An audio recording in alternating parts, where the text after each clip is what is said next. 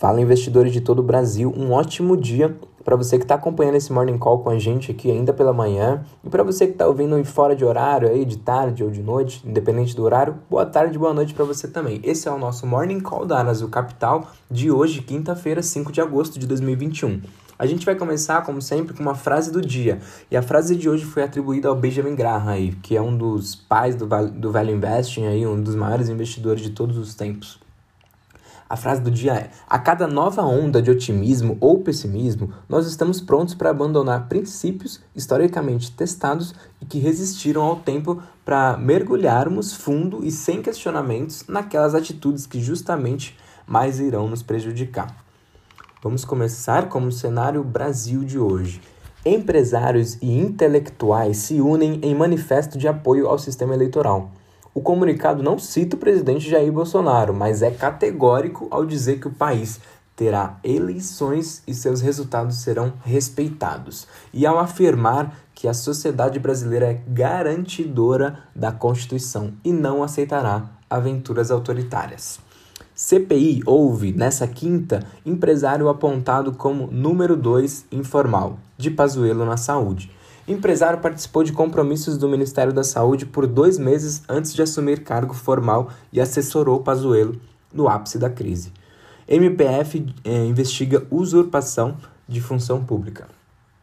Brasil supera a marca de 20 milhões de casos de Covid-19. Segundo o levantamento feito pelo consórcio de veículos de imprensa junto às secretarias estaduais de saúde, o país registrou 40.429 casos da doença nas últimas 24 horas. Com isso, o total de infectados pelo coronavírus subiu para mais de 20 milhões. O dado não conta com os números do Ceará, que não divulgou suas informações até as 20 horas de ontem. Já vamos entrar nos, agora nos assuntos de empresas. Lucro do Banco do Brasil avança 52,2% no segundo trimestre, para 5 bilhões de reais. O ganho ficou acima da projeção de analistas, que era de 4,6 bilhões de reais. O lucro contábil atingiu 5,524 bilhões de reais, com alta de 30% no trimestre e 72% em um ano.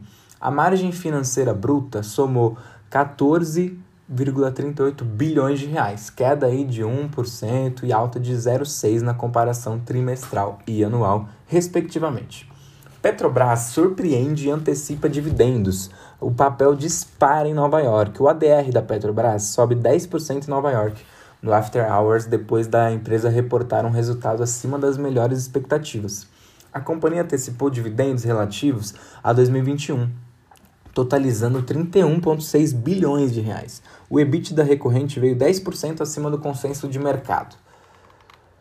Vamos entrar em economia e finanças agora. A bolsa cai aos 121 mil pontos e 801 após duas altas seguidas. Dólar também tem queda. O Ibovespa registrou hoje forte queda de 1,44% aos 121.801 pontos.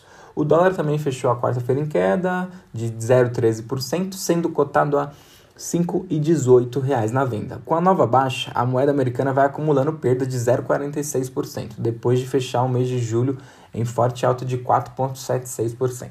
Parcelamento de precatórios pode ampliar a folga do teto de gastos em 2022, proposta que gerou reações no mercado e entre governadores favoreceria Bolsonaro com verba extra em ano eleitoral. A medida tem potencial de baixar a dívida do, dos precatórios em 7 1,8 bilhões e deve chegar hoje ao Congresso. Covid encolhe investimento chinês no Brasil, diz relatório. Em 2020, os aportes chineses confirmados no país caíram 74% ante 2019, somando 1,9 bilhão de dólar. Foi o menor valor registrado desde 2014, que foi 1,7 bilhão de dólar. Em número de projetos, houve recuo de 68%, de 25 para 8 Sete iniciativas não chegaram a ser efetivadas em 2020. Copom acelera a alta da taxa básica de juros e leva a Selic a 5,25%, maior patamar desde outubro de 2019. Esse foi o quarto aumento consecutivo dos juros e representa uma aceleração do aperto monetário. Nas três decisões anteriores, o Banco Central havia subido a taxa em 0,75 ponto percentual. Com a decisão de hoje, a Selic está no maior patamar desde outubro de 19, antes da pandemia de Covid. Cenário político agora. Moraes manda investigar Bolsonaro. O ministro Alexandre de Moraes, do STF, determinou a abertura de uma investigação contra o presidente Bolsonaro em razão dos constantes ataques às urnas eletrônicas e ameaças às eleições de 2022. A decisão, tomada sem oitiva prévia da Procuradoria-Geral da República, atende a pedido do TSE. TSE rebate Bolsonaro e diz que programa de urna eletrônica simplesmente não roda se for adulterado. Horas depois de o presidente Bolsonaro dizer nessa quarta-feira que um inquérito sigiloso da PF revela acesso de hackers à programação de urnas eletrônicas em 2018, o TSE divulgou nota para destacar que o caso foi divulgado à época e não representou qualquer risco à integridade daqueles, daquelas eleições. PF abre inquérito contra CPI e senadores vão ao Supremo. A notícia irritou os senadores integrantes da comissão que acusaram o governo Bolsonaro de uso político da PF. O senador Omar Aziz, presidente da CPI, cobrou explicações do ministro da Justiça Anderson Torres e do diretor-geral da PF, Paulo Maiorino. A advocacia do Senado deve ingressar com habeas corpus para trancar o inquérito. Bolsonaro ataca Moraes e ameaça atuar fora das quatro linhas da Constituição. O presidente se disse ainda vítima de uma acusação gravíssima e afirmou que a investigação em curso no Supremo não tem qualquer embasamento jurídico. O Estadão apurou que o inquérito não investiga invasão em urna eletrônica, mas tentativa de acesso ao sistema do TSE. Cenário mundial agora. Surto de Covid ameaça frear a economia na China. A retomada econômica da China está sendo prejudicada pelo impacto das históricas enchentes em áreas produtivas importantes e a imposição e duras medidas restritivas para conter um novo surto de Covid-19, causado pela variante Delta. Muitos analistas já revêem suas previsões para a China considerando o impacto dos acontecimentos. OMS pede que países adiem doses de reforço anti-Covid.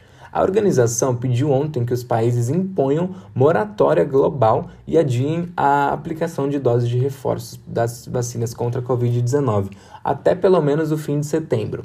O diretor-geral da entidade, Tedros Adhanom, afirmou que o objetivo é permitir que pelo menos 10% da população de cada país seja imunizada contra o vírus até a data. Mercados internacionais, índices futuros americanos e as bolsas europeias têm leve alta nessa quinta. Os índices futuros e as bolsas europeias que tiveram leve alta nessa quinta, enquanto que as bolsas asiáticas fecharam com desempenhos variados entre si. Investidores acompanham a divulgação de dados econômicos nos Estados Unidos e os resultados de empresas globalmente. Na quarta, o Dow Jones subiu 0,9%, o S&P perdeu cerca de 0,5% e o Nasdaq subiu 0,1%. Durante a sessão de quarta, as ações do aplicativo de instrumentos financeiros Robinhood, pivô de movimentos coordenados de compra de ações por investidores organizados por meio de redes sociais, tiveram alta de 50% os papéis têm tido volatilidade desde a recente oferta pública inicial de ações. Na quarta, foi divulgada a pesquisa ADP sobre folhas de pagamento privadas, que indicaram a criação de 330 mil vagas em julho nos Estados Unidos, abaixo aí da expectativa de analista de 653 mil vagas, aí, quase metade. Até o momento, os resultados divulgados pelas empresas e dados sobre a economia têm sido fortes, mas alguns analistas temem que os indicadores passarão a ter avanços mais comedidos a partir de agora. Nessa quinta-feira, investidores aguardam a divulgação de dados do Departamento de Emprego sobre novos pedidos de seguro-desemprego nos Estados Unidos. Na sexta, será divulgado o relatório oficial sobre criação de vagas, o chamado payroll, que costuma ter um impacto maior sobre os investidores. As bolsas asiáticas tiveram desempenhos variados entre si nessa quinta. O Securities Times, um veículo controlado pelo Diário do Povo, jornal oficial do Partido Comunista da China, publicou na quinta um artigo que afirma que, como a indústria de games está mais desenvolvida no país, empresas do setor não deveriam se beneficiar de medidas preferenciais de impostos, que foram implementadas para impulsionar o desenvolvimento do setor doméstico de softwares. O artigo argumenta que o setor de games deveria ser submetido às mesmas políticas de impostos que outros e afirmou que deveria estar mentalmente preparado para isso.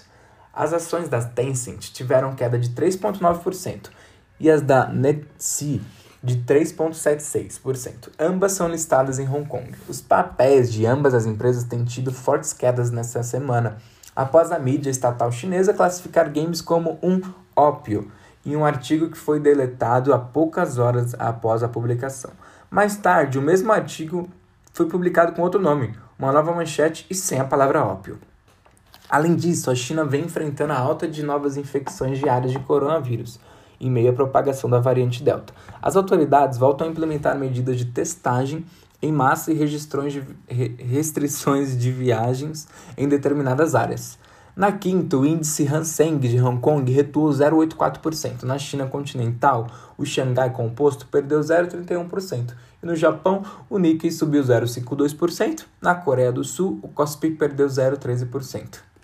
Os índices europeu, europeus têm leves altas nessa quinta. O Stock 600, que reúne as ações de 600 empresas de todos os principais setores de 17 países europeus, sobe 0,3%, com um destaque positivo de ações do setor de tecnologia e aí um destaque negativo de ações do setor de recursos básicos. Na quarta, o índice do gerente de compras, o PMI, indicou que houve em julho a maior expansão dos negócios nas zonas do euro em 15 anos. Por fim, investidores também acompanham a divulgação da decisão sobre a política monetária pelo Banco da Inglaterra. Petróleo e commodities. Preços do petróleo recuam com o aumento de estoque dos Estados Unidos e propagação da variante Delta. Os preços do petróleo recuaram pelo terceiro dia seguido, para uma mínima de duas semanas nesta quarta-feira.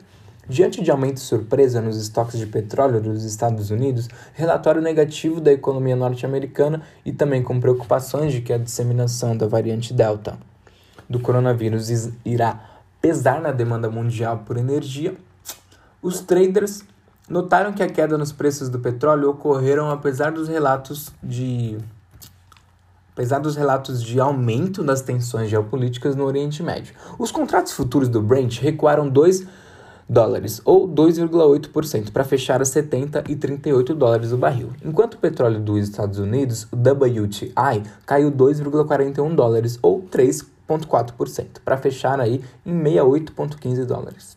Esse foi o menor fechamento para ambos os contratos de referência desde 20 de julho. A Administração de Informação sobre Energia disse que os estoques de petróleo avançaram em inesperados 3,6 milhões de barris na semana passada, com os estoques da gasolina recuando mais que previsto em 5 milhões de barris. Os preços do petróleo permaneceram pesados depois que a AIE mostrou que os estoques de petróleo aumentaram inesperadamente na semana passada, disse Edward Moya, analista de mercado sênior da Oanda.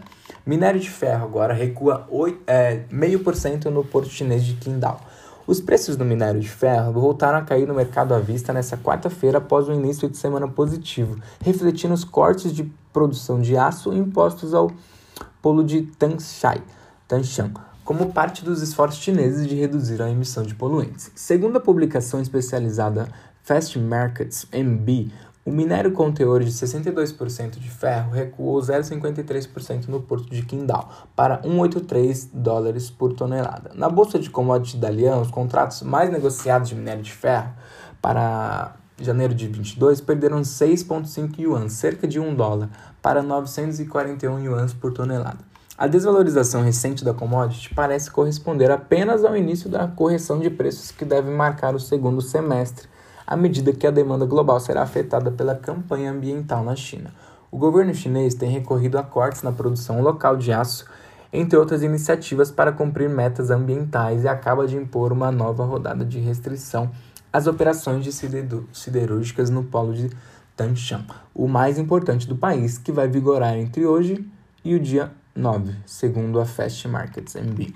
Então chegamos ao fim de mais um podcast. E este Morning Call já está disponibilizado no nosso grupo do Telegram em formato de texto. Lá vocês poderão ver nossos gráficos sobre Ibovespa, taxa de câmbio nominal, evolução das taxas pré-fixadas, também evolução das taxas NTNBs, entre outros gráficos. Aqui é Gianluca, da Arazul Capital, e esse foi o Morning Call de hoje. Até amanhã, bons negócios.